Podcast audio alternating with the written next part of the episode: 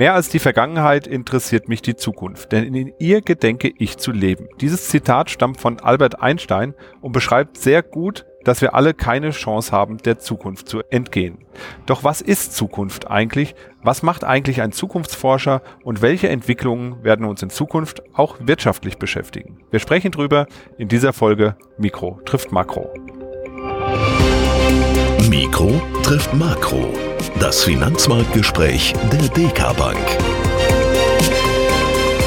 Herzlich willkommen zu dieser Sonderfolge von Mikro trifft Makro. Heute mal nicht mit Dr. Carter, sondern mit einem waschechten Zukunftsforscher bzw. Futurologen. Ich habe mir sagen lassen, da gibt es einen kleinen feinen Unterschied. Bei mir im gläsernen Studio auf der Scope-Messe sitzt Max Tinius. Herzlich willkommen, Max. Vielen Dank, lieber Dirk. Schön, dass ich da sein darf. Ja, bevor wir in das Thema einsteigen, an dieser Stelle nochmal der Hinweis an alle, die zuhören, dass die Aufnahme diesmal nicht bei uns im Studio stattfindet, sondern eben auf einer Messe. Das heißt, der Ton wird ein bisschen anders sein, als Sie das sonst gewohnt sind und vielleicht gibt es auch das ein oder andere Nebengeräusch. Also lassen Sie sich dadurch bitte nicht stören. Zunächst wollen wir mal drüber reden, wie man das eigentlich wird, Zukunftsforscher oder Futurologe, wie du dich ja jetzt nennst, kann man das irgendwie studieren oder ist das so eine geheime Gilde, in die man reingeboren werden muss dann? Ich habe äh, im äh, Jahrestreffen der Hochschulkanzlerinnen gelernt, dass ich äh, doch Wissenschaftler bin, weil ich schaffe halt Wissen. Das ist äh, tatsächlich so, obwohl ich nicht studiert habe. Und äh, Futurologe wird man ja, ich glaube durch irgendwie Schicksalsfügungen. Ich wollte mal Jazzpianist werden, bin aber dann nach London gegangen weil ich richtig groß rauskommen wollte, habe gemerkt, das wird nichts und habe dort aber dann Anita Roddick kennengelernt von The Body Shop, die Gründerin. Mhm. Und das war für mich damals das einzige Unternehmen, was ich irgendwie akzeptieren konnte, wo ich gedacht habe, die machen Sinnvolles. Und Anita hat mir dann sehr schnell gezeigt, wie ich Zukunft von Menschen verändern kann, indem ich die Möglichkeiten, die sie habe, ihnen offenbare. Und dann ähm, haben wir zum Beispiel für, für Dörfer in Indien mit den Menschen vor Ort Produkte produziert, die dann im Bodyshop verkauft wurden. Was mir damals nicht bewusst war, größte Filiale äh, an, an Drogeriemärkten mit 6800 äh, Shops weltweit. Da hatten wir natürlich dann innerhalb von drei, vier Monaten das Geld zusammen, was die brauchten, um eine Schule aufzubauen oder Sanitärräume oder Sanitätsräume. All das konnten wir machen. Und da habe ich gelernt, ich kann Zukunft von Menschen verändern wenn ich drüber nachdenke, welche Möglichkeiten sie vor Ort haben. Und das habe ich dann eigentlich immer weitergemacht durch mein ganzes Berufsleben. Ist es ja gar nicht so leicht, vorher zu ahnen, nicht vorher zu sagen, ich sage bewusst vorher zu ahnen, was die Zukunft so bringt. Böse Zungen behaupten ja auch, das kann man gar nicht, sonst müsstest du ja Max steinreich sein, schlussendlich. Im Grunde ist es ja irgendwie eher mit so einem Philosophen vergleichbar. Ich schaue, wie ist die Situation heute, welche Möglichkeiten gibt es und dann entwickelt sich das eben so weiter und man schaut, in welche Richtung kann sich Zukunft denn entwickeln. Ist das so in etwa richtig? Ja, also ich, deshalb schaue ich auch nicht in die Zukunft, sondern ich schaue in die Gegenwart, weil eben Zukunft kann man schwer vorhersagen. Denn, und das ist das Wichtige an der Überlegung, die Zukunft kommt nicht einfach von irgendwoher. Also da kommt kein Elon vom Mars und sagt uns, wie es wird, oder irgendwelche Chinesen, die uns irgendwie erzählen, wie es wird, oder gar Silicon Valley, sondern Zukunft ist immer ein Ding, was wir selber gestalten. Und das ist uns gar nicht bewusst. Denn alles das, was um uns herum passiert, also so etwas über 70 Prozent, der Rest ist dann tatsächlich biologisch oder physisch halt gegeben. Ja, also da können wir jetzt so schnell nichts dran ändern. Aber das, was wir heute als Industrialisierung zum Beispiel bezeichnen, das ist ja eigentlich nur eine Ansammlung von Geschichten, die wir uns erzählen. Wir glauben an bestimmte Hierarchien, wir glauben daran, dass bestimmte Marken einen Wert haben, wir glauben daran, dass wir bestimmte Strukturen in der Gesellschaft brauchen, bestimmte Lerninhalte, um dieses ganze System, was wir selber uns ausgedacht haben, am Laufen zu halten. Aber jetzt können wir uns auch was anderes ausdenken, denn Industrialisierung ist ja nun nicht mehr. Seit 2010 sagen ja die Vereinten Nationen, das wart jetzt und jetzt kommt halt was Neues. Und das, was da neu kommt, äh, hat halt sehr viel mit digitaler Technologie zu tun. Genau, das Wort Zeitenwende läuft einem ja auch jetzt in den letzten Wochen, Monaten immer wieder über den Weg. Wir haben natürlich die großen äh, Ereignisse in der Welt, also den Angriffskrieg jetzt von Russland auf die Ukraine beispielsweise, aber eben auch die Corona-Pandemie, die ganz, ganz viel verändert haben, auch eben in der Arbeitswelt. Das Thema Digitalisierung hat unseren Alltag mittlerweile komplett erobert, unsere Arbeitswelt komplett erobert. Sind es denn wirklich diese großen Themen, die unsere Zukunft definieren oder fangen die eigentlich im viel kleineren an und können wir auch mit kleinen Veränderungen schon ganz viel an unserer Zukunft ändern? Oh, natürlich können wir mit kleinen Veränderungen ganz viel an unserer Zukunft ändern. Das Problem ist, wir machen sie meistens nicht, weil wir erst große brauchen, um die kleinen äh, umzusetzen. Und das haben wir zum Beispiel bei der Pandemie und auch bei diesem fürchterlichen Krieg jetzt gemerkt. Es hat tatsächlich einen großen Hebel umgelegt und uns zum Beispiel erklärt, wir können im Homeoffice arbeiten. Es hat uns erklärt, wir brauchen keine Innenstädte mehr, wie wir sie bisher kannten. Wir können besser in die Stadtteile gehen und das, wo früher mal so eine Einkaufsstraße war, das wiederbeleben. Wir haben auch gelernt, ähm, dass wir äh, eine lokalere Produktion wieder aufbauen können, weil es einfach geht, weil ich ähm, so ein Pullover, wie ich trage, halt jetzt auch, der ist aus Kopenhagen, der wird in Kopenhagen gefertigt, die Wolle steht, die Schafe stehen vor Kopenhagen. Also ich kann lokale Wertschöpfung wieder erzeugen was übrigens ganz wichtig ist für das, was wir jetzt in der Digitalität, also der Mischung aus ähm, äh, Menschen und Technologie erschaffen können, weil diese lokale Wertschöpfung sorgt dafür, dass kleinere Städte, Regionen, Dörfer überhaupt wieder die Möglichkeit haben, selber etwas aus sich zu machen. Und ja, und das ist das, was wir gerade erleben. Und da helfen diese Großen einfach, uns das Kleine bewusst zu machen. Und das Kleine machen wir dann tatsächlich. Das trauen wir uns selber. Aber wir brauchen erstmal so eine große Vorgabe, um überhaupt aus dem Quark zu kommen. Das ist quasi wie so eine Art Zündfunke, der das äh, Feuer dann entfacht, um auch größere Dinge umzusetzen. Ja, man wünscht sich da manchmal schönere Zündfunken, gibt's auch. Aber ähm, äh, tatsächlich ist es so, dass es oft die äh, Dramen sind, die uns dann auch tatsächlich zu Handlungen zwingen. Mhm. Ja, also ich meine, wenn wir jetzt zum Beispiel hier auf irgendwelche Statistiken war, gerade gestern, wir haben jetzt schon in diesem Monat 30 Prozent weniger Gas verbraucht als bisher, ohne dass wir dabei große Einschränkungen hatten. Da muss man sich natürlich fragen, ähm, ja, war es vielleicht doch zu, äh, bisher zu günstig oder was haben wir für, für, für, für neue Situationen, die wir jetzt anders überlegen müssen? Auf einmal tritt man Sachen los, die sind vorher nicht möglich gewesen. Und das ist etwas, was uns solche großen Ereignisse machen. Aber auch das ist ein Verhältnis, wenn ich so zwei große Weltkrisen habe, darf ich mich auch nicht nur damit beschäftigen, weil das ist auch so ein Fehler, den Menschen gerne machen. Die gucken dann auch wie aus ein weißes Blatt Papier, sehen da zwei schwarze Punkte und denken, das ist jetzt mein Tagesproblem. Und damit beschäftigen sie sich dann 60 Prozent des Tages. Das Verhältnis ist aber, auf dem gleichen Blatt Papier, wenn du dir das vorstellst, sind 140.000 weiße Punkte. Mhm. Genauso. Und das sind die Möglichkeiten, die wir tatsächlich verändern können. Und äh, das ist dieses Verhältnis. Also für zwei große Weltereignisse haben wir im Prinzip 140.000 Möglichkeiten, in unserem Alltag selber etwas zu ändern, was mit diesen beiden großen vielleicht gar nichts zu tun haben muss. Dann kommen wir aus dem Zeitalter der Industrialisierung. Du hast gesagt, eigentlich ist es offiziell beendet. Also es wurde quasi für beendet erklärt. Wir kommen in was völlig Neues rein. Früher war es so, man ging an seine Arbeitsstelle, hat dort gearbeitet, wohnte wahrscheinlich meistens in der Nähe, ging dann wieder nach Hause und so ging das eben jeden Tag. Das hat sich jetzt völlig äh, verändert. Der Arbeitsalltag ist ein komplett anderer. Wir merken, wir können von zu Hause arbeiten. Es ist aber auch eine Zweiteilung der Gesellschaft. Auf der einen Seite haben wir eben die Menschen, wie ich beispielsweise, der im Büro tätig ist, hauptsächlich, der kann einen Teil der Arbeit eben auch zu Hause erledigen. Du wirst auch einen Großteil deiner Arbeit zu Hause erledigen können, bis auf die Vorträge, die du vielleicht hältst oder Podcasts, an denen du teilnimmst. Ähm, aber es gibt ja eben auch noch andere Menschen, die vielleicht zur Arbeit gehen müssen. Und trotzdem sagst du, wir entwickeln uns in eine Digitalität. Und das ist eigentlich ein ganz spannender Begriff, also eine Vermischung von Digitalisierung und Realität. Vielleicht nimmst du uns noch mal kurz mit und erklärst uns, was steckt denn dahinter? Wie viel Digitalisierung steckt denn in Digitalität und wie viel Realität steckt denn noch drin? Naja, das Wichtige ist, dass wir verstehen, dass wir äh, machen uns immer einen Kopf um die Technologie. Und wir sagen auch immer, Deutschland ist hinten dran, weil wir die großen KI-Themen nicht entwickelt haben. Aber was wir in Deutschland entwickeln und sehr, sehr gut auch schon in der Industrialisierung übrigens entwickelt haben, ist, wie bringe ich das Thema der Technologie in den Alltag? Also wie mache ich aus Digitalisierung Digitalität, indem ich es mit Menschen verbinde? In der Industrialisierung haben wir damals ähm, zu Anfang nämlich gearbeitet wie früher in der Agrarwirtschaft. Das heißt 16 Stunden am Tag, sechs Tage die Woche. Und jetzt sind wir dazu übergegangen und haben uns überlegt, das funktioniert nicht, wenn wir am Band stehen. Ja, das geht nicht. Die Menschen kippen einfach um. Also brauchten wir aber erst Gewerkschaften, die mussten für Sozialgesetze kämpfen. Es sind damals neue Begriffe in unserem Wortschatz aufgetaucht, wie Freizeit gab es vorher nicht, Supermarkt gab es vorher nicht, Banken für alle gab es übrigens auch nicht. Mhm. Und äh, das Bankgeld gab es schon gar nicht. Das musste auch alles erst erfunden werden, wie das funktioniert mit den Überweisungen. Und genau das Gleiche stellt sich halt heute wieder. Das heißt, die Basistechnologie, die Dampfmaschine, qua das Internet und alles, was drumherum ist, das haben wir.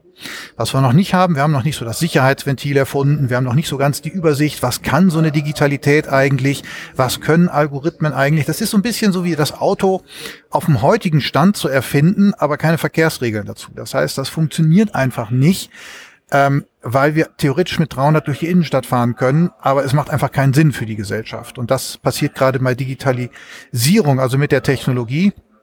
Wir müssen uns also mehr auf die Strukturen konzentrieren und die Supermärkte erfinden. Wir brauchen neues digitales Geld kommt ja jetzt demnächst der digitale Euro. Ja, demnächst, lassen wir noch, warten wir es mal ab, aber. Ja, 2026 hat Frau Lagarde im Mai gesagt. Äh, ja, ja. Das ist noch ein bisschen Zeit, bis dahin fließt noch eine Menge Wasser den Rhein runter. Hoffen wir es mal, dass er nicht austrocknet. Das hoffe ich auch, aber äh, gut, die Chinesen haben ihn jetzt für 2024 angekündigt, den digitalen Yen. Ich glaube, wir können einfach nicht so ewig lange warten. Das wird einfach nicht mehr gehen. Gleichzeitig haben wir ja auch so produzierende Unternehmen, da müssen Menschen aber trotzdem ja. weiterhin hingehen. Wie stark wird denn die Digitalität diese Menschen beeinflussen? Wie stark werden diese produzierenden Betriebe denn beeinflusst? Langsamer auf jeden Fall. Aber wenn wir natürlich heute mal gucken, ich weiß nicht, hast du ein Billigregal zu Hause? Auf jeden Fall, einige. Ja, siehst du? Das ist zum Beispiel so ein Regal, das kann man auch heute lokal vor Ort produzieren, in lokalen Tischlereien. Die haben dann so eine Maschine da stehen, da kriegen die einen digitalen Bauplan hingeschickt. Und damit können die dieses Regal in der sensorüberprüften, exakt gleichen Qualität an jedem Ort der Welt lokal bauen. Sie können es sogar so bauen, dass es bei dir am Türrahmen abschließt und nicht irgendwie 8,2 Zentimeter irgendwie äh, zu wenig ist oder 17,4 Zentimeter übersteht. Da gibt es irgendwie so einen Billigregal-Koeffizienten für deutsche Wände. Hat irgendjemand ausgerechnet. Aber das ist ja das, was äh, in der Produktion so langsam kommt. Große Unternehmen hier aus der Modebranche überlegen, dass sie bis zu 40 Prozent ihrer Produktion in dem Land zukünftig wieder produzieren wollen, wo sie es auch verkaufen, weil die Maschinen so günstig geworden sind. Mhm. Weil wir damit halt auch eine lokale Wertschöpfung und aber auch Sicherheit haben. Denn wenn wir, es gibt heute zum Beispiel schon so ein Netzwerk von 180 äh, Tischlern, die arbeiten für große italienische Möbelhäuser und stellen deren Regale her. Wenn da mal eine Produktionsstraße, sprich zwei, drei Tischler ausfallen oder 20, ist das nicht wichtig. Auch übrigens, wenn man sowas finanziert, ist es nicht so schlimm, weil du hast immer relativ kleine Volumina und eine relativ große Sicherheit, dass sich die auch hinterher tragen, weil man sehr genau überschauen kann, wie viele Aufträge reinkommen. Man kann das wunderbar bündeln, wenn man ganz viele braucht. Man kann aber auch nur einzelne herstellen. Das heißt, das Risiko verlagert sich ganz anders.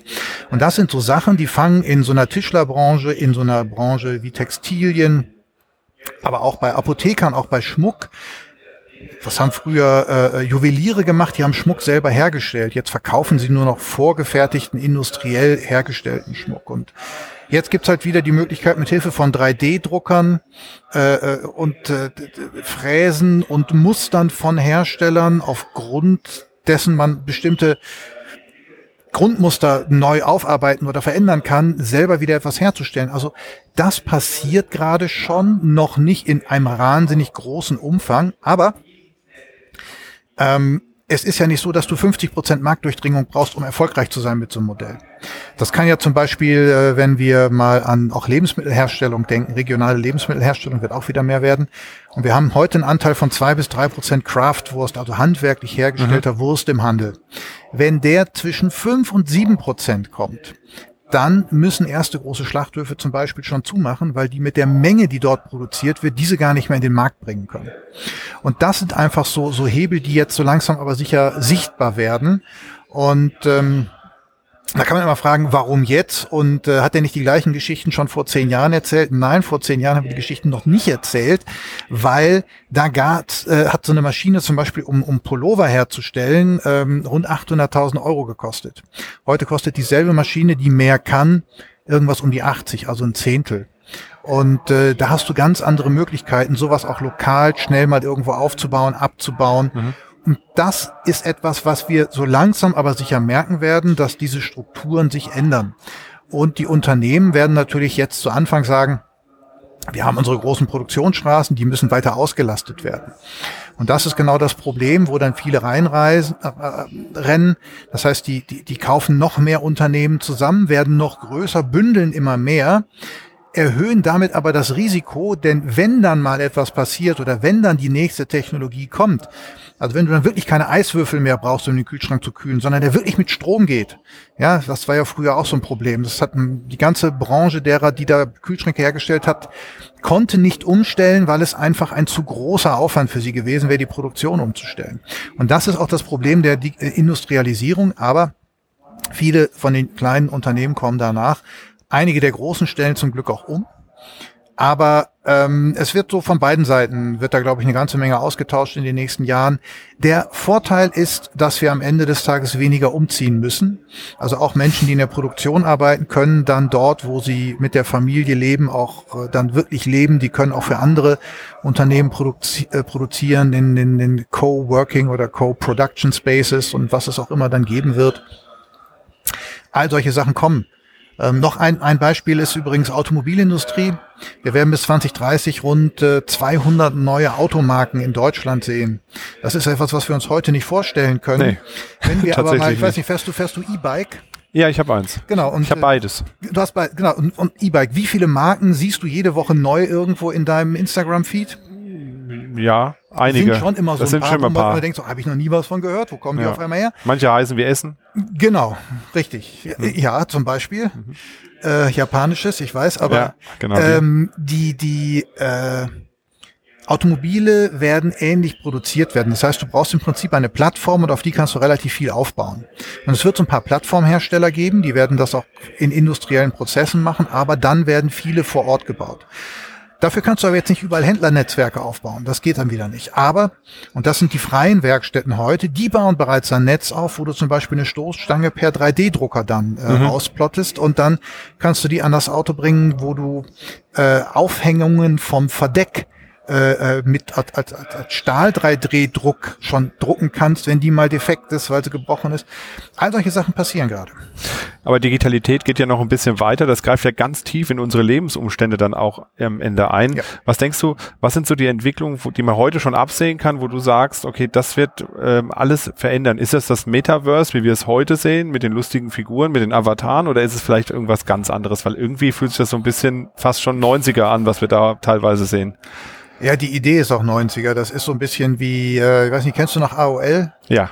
Das ist so, so das, was, was, was der Zuckerberg da gerade versucht. Das ist so ein bisschen die AOL-Nummer von damals. Wir bauen irgendwie so eine Art Internet vor dem Internet, was irgendwie sicher ist und wo wir die Welt schön bunt machen. Und da gibt es jetzt viele Anbieter, die das versuchen, gerade so eine Welt bunt zu machen. Die eigentliche Idee des Metaverse ist aber ja eine andere. Die ist ja da, dass wir eine einfache Möglichkeiten haben, unsere Daten, die wir selber besitzen, auf einer sicheren Plattform mit anderen sicher auszutauschen oder zur Verfügung zu stellen in bestimmten Rahmen. Das heißt, dass wir für die Gesundheitsvorsorge anonymisiert bestimmte Daten in ein Metaverse geben, die dann dort auch sicher sind. Dass wir wiederum, wenn wir selber unseren eigenen Datenstamm haben, also den nicht mehr, wir sind ja heute ich sage immer, wir sollten lieber Blutspender werden als Datenspender. Wir spenden ja heute alle irgendwie so für die großen vier, fünf Unternehmen so ein bisschen Daten machen uns keinen Kopf darüber, wie viel Wert die eigentlich haben. Ähm, aber die Unternehmen verdienen halt Geld damit. Also müssen sie irgendwie einen Wert haben. Jetzt ist halt die Frage, wer ist Urheber der Daten? Derjenige, der sie im realen Leben erzeugt. Deshalb liebe ich diesen Begriff Digitalität auch, weil der zieht mehr darauf, dass es in der Realität passiert. Oder derjenige, der sie verwertbar macht. Und das ist heute die Rechtsprechung. Das heißt, erst derjenige, der sie verwertbar macht, also die großen Unternehmen, den haben das Urheberrecht an Daten, die sie meiner Meinung nach nicht selber erzeugt haben. Und das ist halt etwas, mhm. ähm, woran wir arbeiten müssen. Wenn ich jetzt selber meine Daten hätte, dann könnte ich sie im Metaverse halt äh, zur Verfügung stellen oder ich könnte Dienstleistungen in Anspruch nehmen und wüsste dann aber genau, wer diese Dienstleistung äh, mir gibt und wer dafür meine Daten nimmt.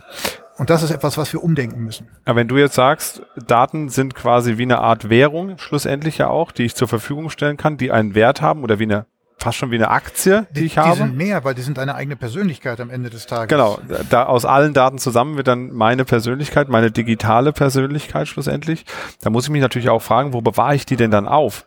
Weil ich werde ja nicht wieder irgendeinem Konzern äh, in die Hand legen und sagen, hier, ähm, Apple, Facebook, Google, wer auch immer, Alphabet, verwahr mal meine Daten, weil dann bin ich ja wieder in derselben Situation wie vorher. Die werden sich natürlich liebend gerne anbieten, wenn es denn soweit ist und viele Menschen werden es bei denen auch machen, weil die das auch einfach können. Ich meine, du musst ja auch erstmal so ein Datencenter haben, wo du Daten in dieser Menge verwahren kannst. Das ist natürlich schon noch ein bisschen ein Problem. Allerdings sehe ich auch ähm, da tatsächlich die Sparkassen äh, in der Pflicht, äh, so etwas zu machen, weil mh, der Auftrag einer Sparkasse ist für mich im Verständnis, die Gesellschaft lokal auch zu unterstützen, sich zu entwickeln. Und das hat sie nach dem Zweiten Weltkrieg wunderbar gemacht, weil da ging es darum, wie finanziere ich Unternehmen, wie kann ich Kredite vergeben, damit die wachsen können, all das. Und jetzt merkt man, das Geld alleine ist es halt nicht mehr. Jetzt sind halt auch noch Daten. Also muss ich doch eigentlich als Sparkasse jetzt sagen, jetzt mache ich Produkte aus Geld und Daten. Also ich würde meinen Kunden jetzt anbieten, also nicht wie in diesen komischen Security Safes, die da irgendwie jetzt alle Banken anbieten und ich kann da irgendwas hochladen, sondern wirklich die Daten, die ich sammle, dort zu verwahren. Dass das geht, zeigt äh, ein großes magentafarbenes Unternehmen in Deutschland zurzeit. Die bieten das bereits souveräne Clouds für Unternehmen an. Für Privatpersonen ist es tatsächlich noch nicht erlaubt, ähm, weil äh, ja man denen nicht zutraut, dass sie mit ihren Daten umgehen können, offensichtlich. Aber große Internetkonzerne dürfen die aufbewahren, dürfen aber nichts Böses damit machen. Das sagt ja im Prinzip die DSGVO, wenn man sie runterbricht. Und wir sollten hier eher darauf äh, drängen, dass Organisationen wie Banken, die sich natürlich noch verändern müssen, die müssen wissen, wie ich ein Datencenter aufbaue. Aber was Banken können, ist äh, Regulationen um bestimmte Daten einhalten und Strukturen dafür schaffen. Das beim Geld eigentlich schon ganz gut gelöst. Also das äh, ist nicht nur sicher, sondern unterliegt ja auch bestimmten Regularien. Auch wer kann drauf zugreifen, wann kann es gefändet werden und so weiter. Das sind ja alles so Kleinigkeiten, die am Ende des Tages entscheidend sind. Und das sollte auch mit Daten passieren. Da sollte man sich Gedanken drüber machen. Und äh, dann würde ich gerne mal eine Umfrage starten in Deutschland. Äh, wem würdest du deine Daten lieber anvertrauen? Einem großen blauen Konzern äh, äh aus Silicon Valley oder einer Sparkasse? Ich äh, würde mal behaupten, dass die Mehrheit ihren Daten lieber bei der Sparkasse sähe, als äh, bei einem großen blauen Konzern, wo sie überhaupt nicht wissen, was damit passiert. Das heißt, du siehst die Zukunft vom ich sage jetzt mal Banken und Sparkassen auch so ein bisschen darin, unsere Daten zu verwahren, unsere Daten zu managen schlussendlich auch und uns den, diese Daten wieder zugänglich zu machen, zur Verfügung zu stellen, um zu entscheiden, wem gebe ich denn meine Daten, ähnlich wie ich es beim Geld auch mache, nur dass meine Daten wahrscheinlich nicht komplett verschwinden werden.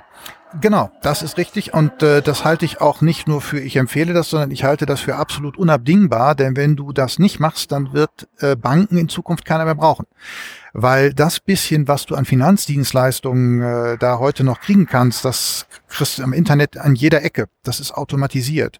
Was aber spannend ist, und da hat natürlich so eine Organisation wie eine Sparkasse einen riesengroßen Vorteil, die sitzen ja lokal in nahezu jedem kleinen Dorf noch rum. Und du musst ja mit den Menschen reden. Das Internet und das Digitale heißt ja nicht mehr, dass wir auf einmal alle nicht mehr miteinander reden, sondern uns nur noch digital austauschen, sondern das heißt ja nur, dass wir Hilfsmittel im Hintergrund haben, die uns das, was wir nicht gerne tun, abnehmen. Das heißt aber, dass wir natürlich vor Ort Handwerksbetrieben, kleinen Unternehmen, großen Unternehmen natürlich erklären muss, wie kannst du mit Daten und Finanzen jetzt, ähnlich wie in den 50er Jahren, Strukturen aufbauen, wie kannst du dein Unternehmen aufbauen. Und ähm, das können natürlich auch andere, das wird auch Facebook können, ganz ehrlich. Nur haben die eine ganz andere Agenda im Hinterkopf. Die denken ja gar nicht so lokal. Und das ist eben dieser Riesenunterschied, den die Sparkassen jetzt haben. Denn äh, auch das ist, zeigt sich in der Digitalität. Ähm, Mainz wird sich nicht so entwickeln wie Frankfurt, wird sich nicht so entwickeln wie Hamburg oder Köln oder Olsberg oder Iserlohn. Sondern jede von diesen Regionen hat andere Möglichkeiten, die genutzt werden können, um äh, in der Digitalität daraus Lebensqualität für viele Menschen zu erzeugen. Und das ist etwas, ähm, was Unternehmen, die relativ zentral sitzen, zwar die ganzen Daten haben, aber doch sehr zentral sitzen, sehr, sehr schwer fällt umzusetzen. Und vor allen Dingen musst du die Menschen kennen und du musst die auch spüren können. Und ähm, äh, das soll jetzt keine Werbeveranstaltung für die Sparkassen werden, aber äh, ich habe ähm, meine Sparkassenberatung kenne ich jetzt seit ich fünf bin die kennen mich auch. Wenn ich da anrufe, äh, dann ist das ein anderes Vertrauensverhältnis, als wenn ich äh, bei einer großen anonymen äh, Internetbank äh, irgendwo hingehe und ich habe mal irgendwie etwas, was ich brauche oder ich habe mal ein Problem oder ich verstehe was nicht und dann gehe mal in so einen Telefonservice rein. Das macht richtig Spaß. Und äh, das sind einfach so Sachen, die werden in Zukunft wieder viel wichtiger werden. Wenn wir auch nicht mehr so viel umziehen, ist die Bindung vor Ort auch eine andere. Wenn wir dann wieder mehr lokale Wertschöpfung erzeugen können, weil wir eben nicht nur das Homeoffice, sondern auch die Produktion wieder lokaler machen können, wie gesagt, das geht nicht alles von heute auf morgen, aber es tendiert dahin dann werden sich diese kleineren Orte auch wieder besser entwickeln und es lohnt sich auch wieder Filialen da zu haben. Aber bitte nicht eine Sparkassenfiliale so denken, wie sie heute ist. Das wäre dann Murks. Ich brauche da keine Geldberater. Ich brauche dann halt auch Leute, die wirklich wissen, was man mit Daten macht. Also das ist ja auch noch nicht vorhanden, dieses ganze Wissen. Ähm, Übrigens nicht nur bei euch nicht, sondern das ist bei noch fast gar keinem vorhanden, denn was wir im Moment haben, ist ganz, ganz viel Technik, die wir entwickelt haben, aber die wenigsten Menschen, auch äh, so große Konzerne wie Facebook, haben sich keine Gedanken darüber gemacht, wie setze ich das Ganze jetzt eigentlich sinnvoll im Alltag ein. Da gibt's immer mal so ein paar, klar, Navigation, das ist so die große äh, App, die dann immer hochgezogen wird, oder Freunde finden und all sowas, aber auch, auch, auch Produkte, das hat man auch relativ schnell begriffen, dass das geht, aber es geht ja auch zunehmend darum, ähm, wie entwickle ich wirklich Lebensqualität? Also wie fühle ich mich auch besser in dem Ort, wo ich lebe?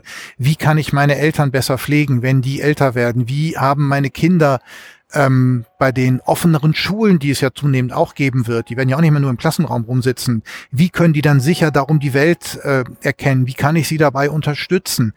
All das sind ja diese Bereiche, wir kommen ja aus allen Lebensbereichen zusammen. Das ist ja eben nicht nur Finanzen, sondern da gehört ja Gesundheit, Klima, ähm, Generation, Konsumproduktion hatten wir schon, äh, Politik auch dazu. Wir werden auch, wenn wir diese Daten haben, auch ein anderes Steuersystem irgendwann brauchen, eine andere Steuergerechtigkeit. Also auch das werden wir alles debattieren müssen. Nur, das wird der Staat alleine nicht schaffen. Und er hat es auch damals nicht alleine geschafft. Und die Banken haben damals im Aufbau von Deutschland äh, eine große Rolle gespielt. Und ich glaube, wir müssen jetzt neu etwas aufbauen, nämlich Gesellschaft. Und diese Gesellschaft muss erkennen, dass alles, was wir in unserer Realität erzeugen, einen digitalen Zwilling haben wird. Das heißt, alles, was wir hier an Daten erzeugen, wird uns digital zur Verfügung stehen. Zunehmend. Wir werden immer mehr von Sensoren umgeben sein. Ob wir das jetzt mögen oder nicht, es wird passieren, weil Städte ja Auflagen haben. Die müssen ja bis 2035 oder bis 2040 klimaneutral sein. Also brauchen die Daten, um das zu messen. Ähm, Menschen wollen sicher leben, sie wollen vor Pandemien geschützt werden. Und dazu brauchen wir einmal dieses Metaverse, was übrigens auch ein tolles Ding ist, dass Unternehmen nicht mehr so gehackt werden können, denn Heute hast du ja alle Sensoren quasi in deinem Unternehmen und eine Anbindung ans Internet.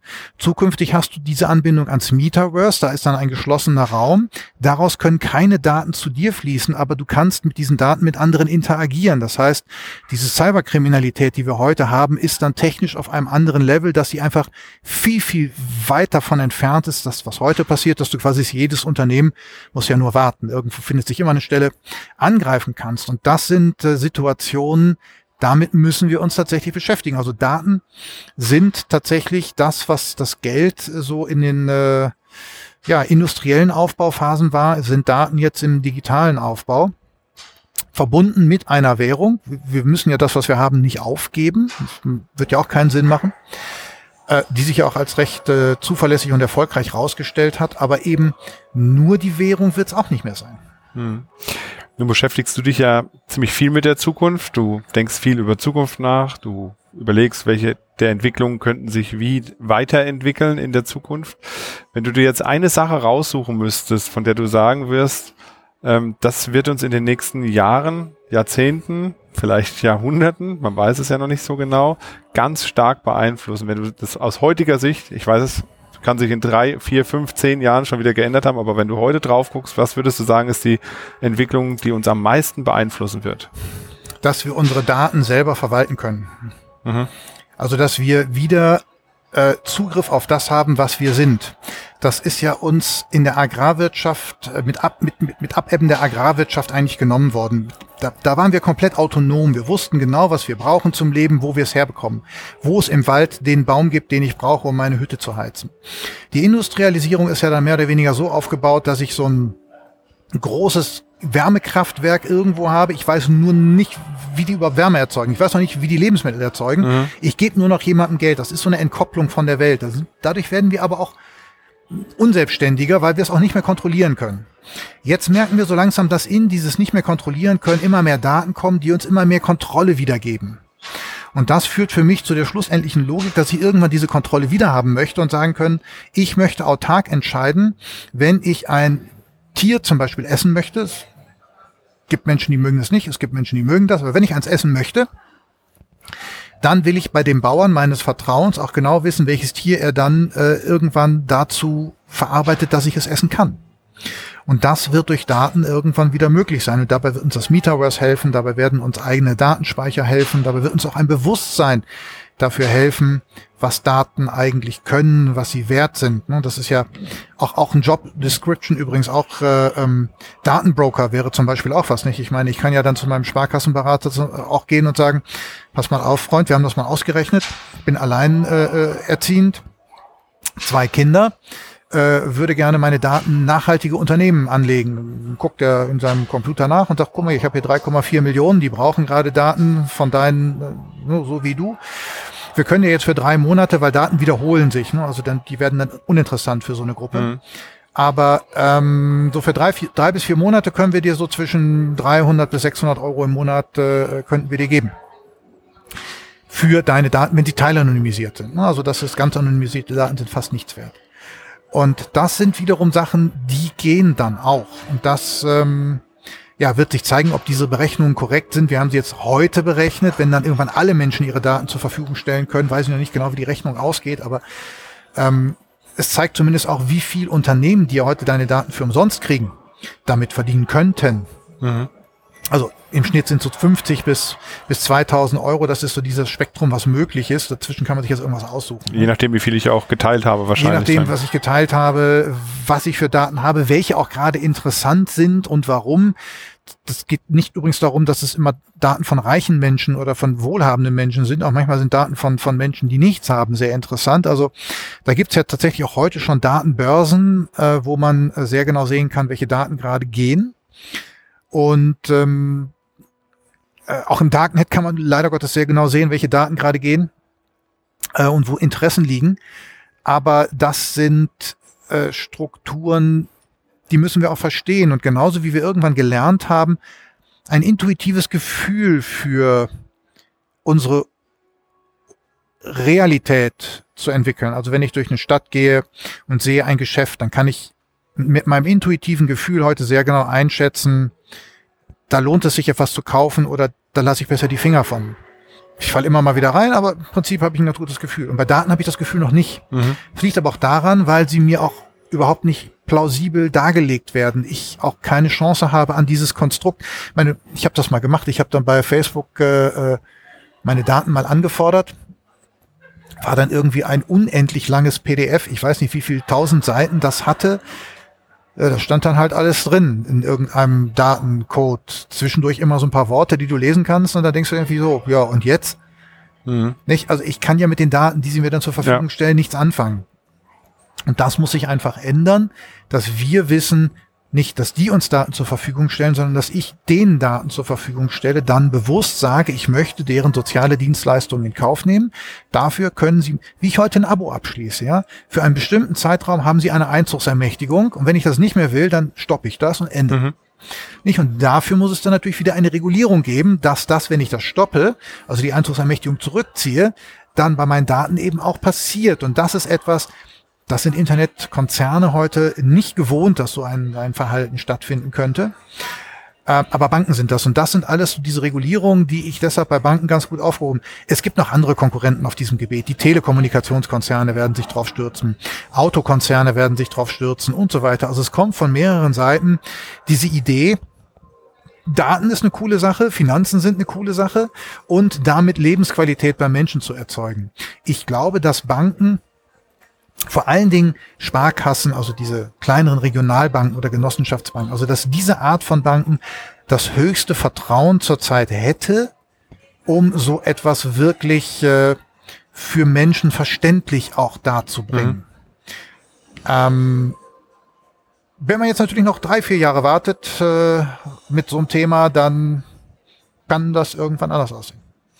Ja, danke Max auf jeden Fall für die vielen äh, Eindrücke, die du jetzt vermittelt hast, ich glaube, da haben wir ganz viel ähm, drüber nachzudenken. Wie gehen wir mit unseren Daten um? Also auch wenn ich jetzt selber mal drüber nachdenke, wem habe ich eigentlich schon meine Daten einfach so gegeben und wem gebe ich sie eigentlich jeden Tag immer wieder? Ne?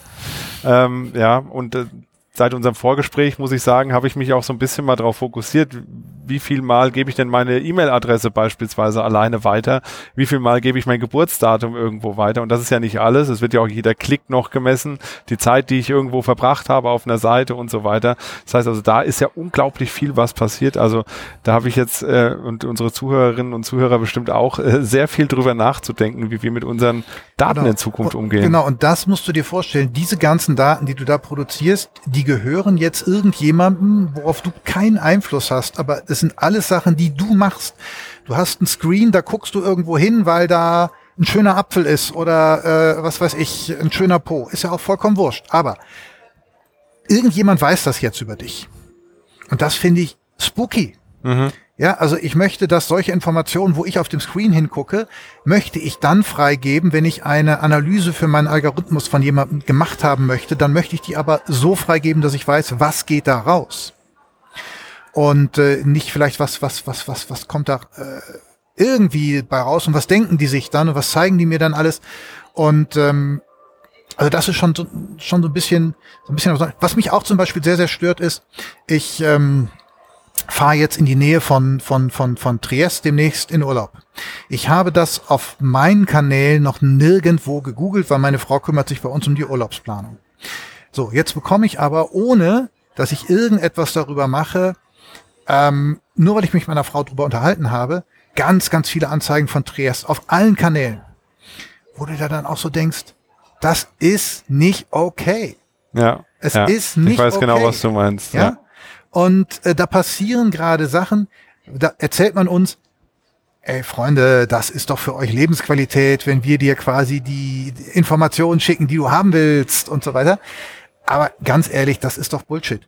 Also wenn ich Informationen über Triest haben will, dann sage ich, äh, äh, äh, äh, hey, irgendwer schickt mir Informationen von Triest demnächst zukünftig in alle meine Kanäle, ich will wissen, was da abgeht, weil ich da hinfahre dann erwarte ich, dass die irgendwie mithören und dass sie das dann auch mitschneiden und dass es dann auch passiert. Aber darüber hinaus braucht es eine klare Regulierung, dass es nicht passieren darf. Und das sind solche Strukturen, ähm, da traue ich denen, die im Moment die Daten in die Hand nehmen, nicht. Und da würde ich dann lieber meine Sparkasse in Essen übrigens anrufen und sagen, äh, äh liebe Frau Knappitsch, äh, herzliche Grüße übrigens an der Stelle, ähm, können Sie mir noch mal weiterhelfen mit meinen Daten? Ich habe es noch nicht so ganz verstanden, aber äh, nach dem Gespräch würde ich es bestimmt verstehen. Ja, auf jeden Fall wird es eine spannende Entwicklung. Deswegen vielen Dank für die vielen Informationen jetzt rund um das Thema, für die Gedanken, die wir uns jetzt vielleicht alle darum machen. Ähm, liebe Zuhörerinnen und Zuhörer, das war der Sonderpodcast rund ums Thema Zukunft heute.